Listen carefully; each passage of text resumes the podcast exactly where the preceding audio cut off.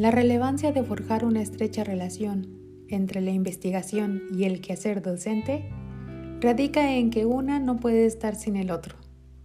Deben conjugarse para poder abastecer las necesidades de una sociedad cambiante, por lo que un profesor debe de fortalecer su formación como investigador.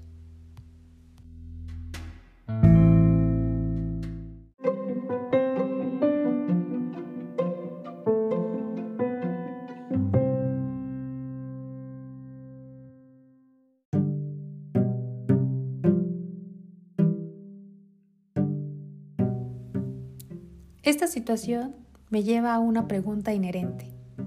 ¿Será que en la formación de docentes de las escuelas normales los motivan e incentivan a tener esta formación como investigador? ¿O solo se focalizan a que estos apretan toda la jerga de conceptos teóricos correspondientes a cada asignatura? Y de ser así, ¿en qué momento el docente siente esa necesidad de convertirse en investigador? Pastrana, en el 2014, habla sobre las estrategias para la formación investigativa de los docentes. No solo se trata de atender un proceso metodológico, sino de aplicar dicho proceso en la primera fila de batalla, es decir, en las aulas, diseñando propuestas y validándolas. Este quehacer docente le permitirá entonces adquirir una autonomía intelectual ya que tendrá que reconceptualizar todo lo que se encuentre como resultado de sus investigaciones, cuestionando incluso la enseñanza que él realiza.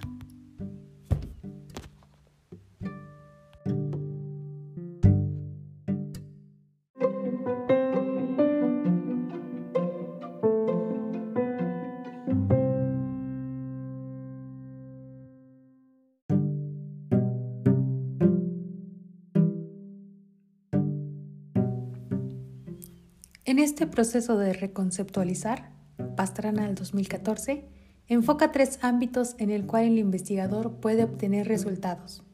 El ámbito local, el ámbito educativo y el ámbito de la formación de maestros. Hasta este punto, retomo la reconceptualización como docente, ya que desde mi propia experiencia he tenido la necesidad de volverme investigadora para saber qué proceso de aprendizaje están llevando a cabo mis alumnos con respecto a un objeto matemático. Al realizar este trabajo metacognitivo, me vuelvo en primera instancia una fuente de innovación, al cambiar o modificar algún proceso de aprendizaje. Tal como lo menciona Molina en 2010, uno debe volverse agente de cambio desde la propia aula, sin hacer responsable a instancias externas a esta hablando de organizaciones e instituciones político-educativas propiamente.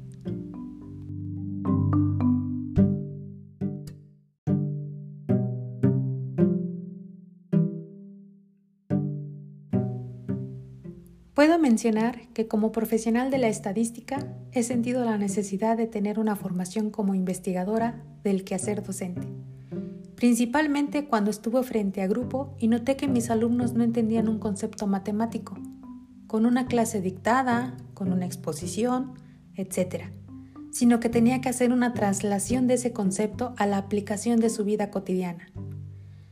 Sin embargo, existen conceptos que son estrictamente teóricos, y es ahí cuando me pregunto, ¿qué proceso de aprendizaje está realizando el alumno? Si quisiera dar respuesta a esta pregunta, podría ayudarme de ciertas teorías educativas, como el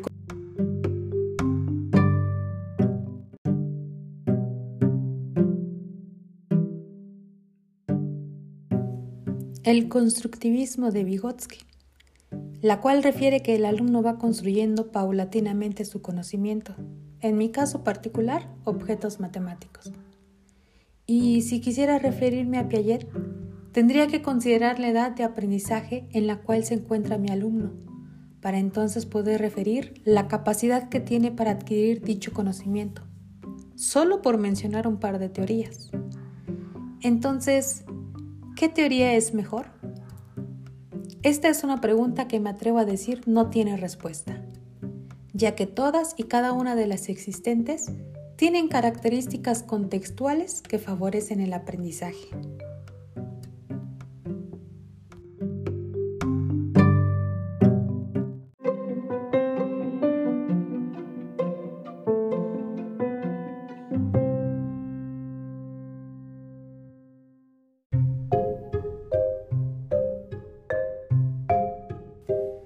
Si Vygotsky y Piaget te han sonado familiares, acompáñame en el siguiente episodio para referir un poco más a lo que es las teorías educativas y cómo su concepción tienen que ver con tu faceta como investigador.